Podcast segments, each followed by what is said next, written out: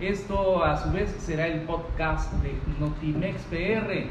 Vamos hasta Tihuatlán, allá ejecutan a un taxista. Así es, fíjense que el joven de 28 años de edad es reconocido en su municipio por rescatar a perros y gatos. En el mismo tiempo era chofer del taxi número 49 con la ruta Álamo, Agua Dulce.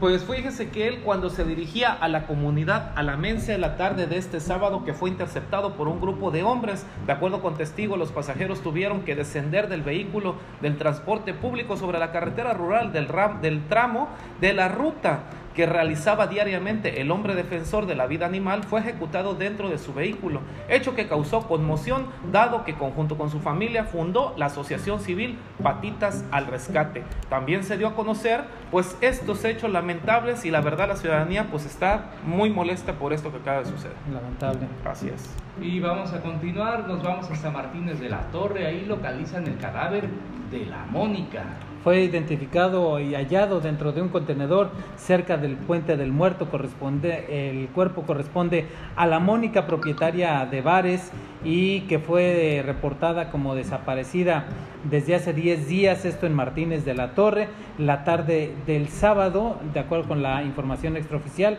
fueron identificados los restos eh, el viernes cerca de la zona conocida como el Puente del Muerto, a un costado de la carretera estatal El Diamante Balsas de Agua y desafortunadamente el cadáver pertenece a quien fuera conocido como la Mónica de la Torre, cuyo nombre real era Oscar Rivera, homosexual propietario del bar La Doña, que reportado como desaparecido desde ya hace varios días.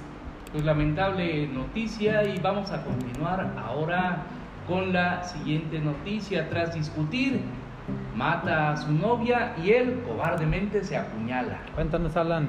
En un arranque de celos, un sujeto mató a su novia de 16 años y después de pegarle un navajazo en el cuello le dio otro en la espalda para después intentar suicidarse pegándose de puñaladas. La mujer identificada como Victoria Constantino Castillo en pocos minutos se desangró y falleció en el lugar de los hechos, mientras que el supuesto novio Carlos N, de 24 años, fue levantado con vida y trasladado al hospital de Córdoba bajo resguardo de la policía ministerial. Esto se suscitó la mañana de este domingo en Cuitláhuac, donde según testigos el hombre llegó a ver a la joven mujer que trabajaba en una panadería y tras discutir por motivos sentimentales, el sujeto sacó una navaja y la atacó en cuando menos cuatro ocasiones quedando tirada muy cerca de su fuente de trabajo.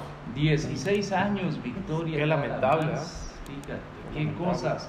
Ahora localizan el cuerpo de un hombre, esto en Córdoba.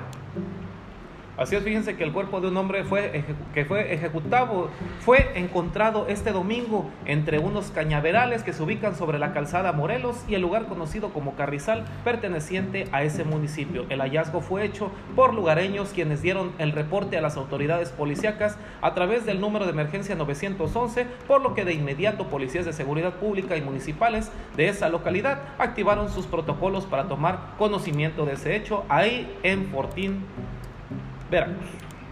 y por otro lado, esta información es de Tuxpan, Veracruz. Ahí localizan un cadáver eh, putrefacto flotando en el pantano. Sí, el cadáver de una persona del sexo masculino de aproximadamente 40 años de edad fue localizado putrefacto y flotando en un pantano del municipio de Tuxpan.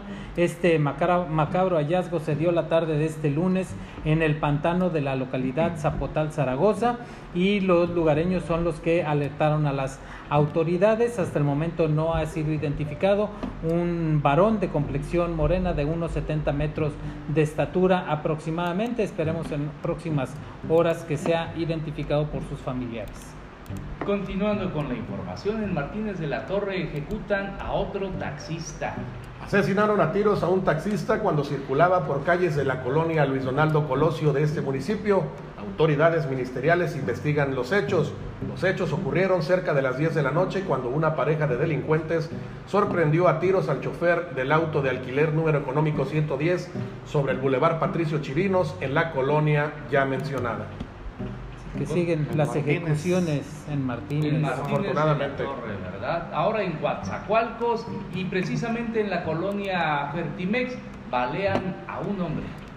Así es, fíjense que la víctima identificada como Jesús CM de 21 años de edad presentaba un orificio de entrada y salida de bala en uno de los hombros que le provocó el sangrado. Estos hechos ocurrieron cerca de las 5 de la mañana de ese lunes en una casa ubicada en la calle fosfórico entre Camargo y Bahío en la colonia Fertimex en zona popular. Al lugar del ataque llegó la policía a tomar conocimiento, pero fueron informados que el lesionado ya se había retirado del sitio en busca de ayuda médica, por lo que acudió a una institución de emergencia donde fue auxiliado y los elementos de la policía ministerial acudieron al lugar donde ocurrió la agresión para tomar la declaración del lesionado y las diligencias de lo ocurrido. Eso en Coatzacoalcos, Veracruz.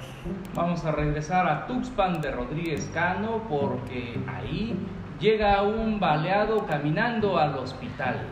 Cuéntanos, Alan. Se reporta grave luego de haber sido baleado en la ciudad de Tuxpan. Condujo su vehículo al hospital. El ataque se registró alrededor de las 19 horas de este lunes sobre la calle Ignacio Allende de la colonia Ruiz Cortines. Sujetos desconocidos dispararon en diversas ocasiones al varón cuando circulaba a bordo de su automóvil. La víctima recibió cuatro impactos de bala.